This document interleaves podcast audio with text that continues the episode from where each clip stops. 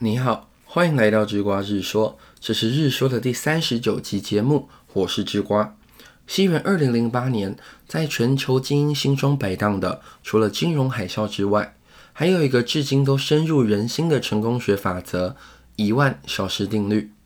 一万小时定律啊，是由著名的畅销作家格拉威尔在二零零八年出版的《艺术》一书中提出。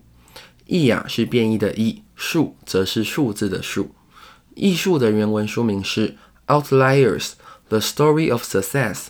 从原文的书名可以清楚地看出，这本书就是在介绍那些成功人士的故事。而其中最脍炙人口的，就是上面提到的一万小时定律。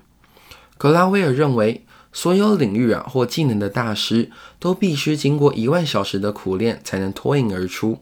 他举了几个例子。首先是 BSD 作业系统的开发者与 Sun 的创办人 Joy，或许你不认识他，但如果你对写程式有一点点的认知的话，总知道 Java 吧？Joy 就是 Java 的主要作者之一，而他在大学时常常写程式，写到睡在键盘上，因此累积了他的一万小时。第二位则是微软的创办人比尔盖茨，估计这位大家都蛮熟的。书中写道啊，比尔盖茨从中学时期就开始写程式了，甚至啊还帮过公司写程式当做打工。这么早就接触演算法的经历，让他在大二时就累积超过一万小时的实力了。最后一个例子是披头士，格拉威尔说，披头士在一九六零到一九六二年在德国汉堡进行了大约一千两百场的现场演唱，而大部分的乐团呢，终其一生。也表演不了这么多的场次，因此披头士练就了一身不凡的现场实力，并且在一九六四年登陆美国后，就横扫了全球的音乐市场。上面的成功人士啊，都做到了一万小时，但一万小时到底是多久呢？拿一个朝九晚五的上班族举例好了，上班族一天的上班时间是八个小时，如果把这八个小时都拿来练习一项技能，那也得花上一千两百五十天。约莫是三年呐，再多半年的时间，而且这还是在六日都没有放假，中午都没有午休，以及练习时都没有偷懒的状况呢。虽然听起来难以执行，不过不用担心，一万小时定律的瑕疵啊，其实也显而易见。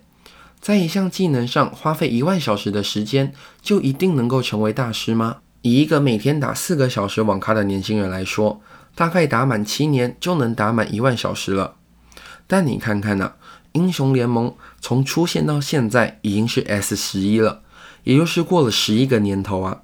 但在排位赛中，总是站在精英行列的人，却不是每个人都是从 S 四或是更早之前开始玩的啊。于是啊，智瓜要借用格拉维尔发现一万小时法则的论文的作者 Anderson Erickson 的话来订正一下一万小时法则。你之所以必须投入一万小时或更多的时间练习，以成为世界顶尖的小提琴家、西洋棋骑士或高尔夫球员，是因为啊，与你比较或竞争的人，个个都投入了至少一万小时或更大量的时间练习。所以啊，要成为一个顶尖人士、大师或是高手的话，不是一定要投入一万小时。但是一定要有能投入一万小时的准备与坚强的意志。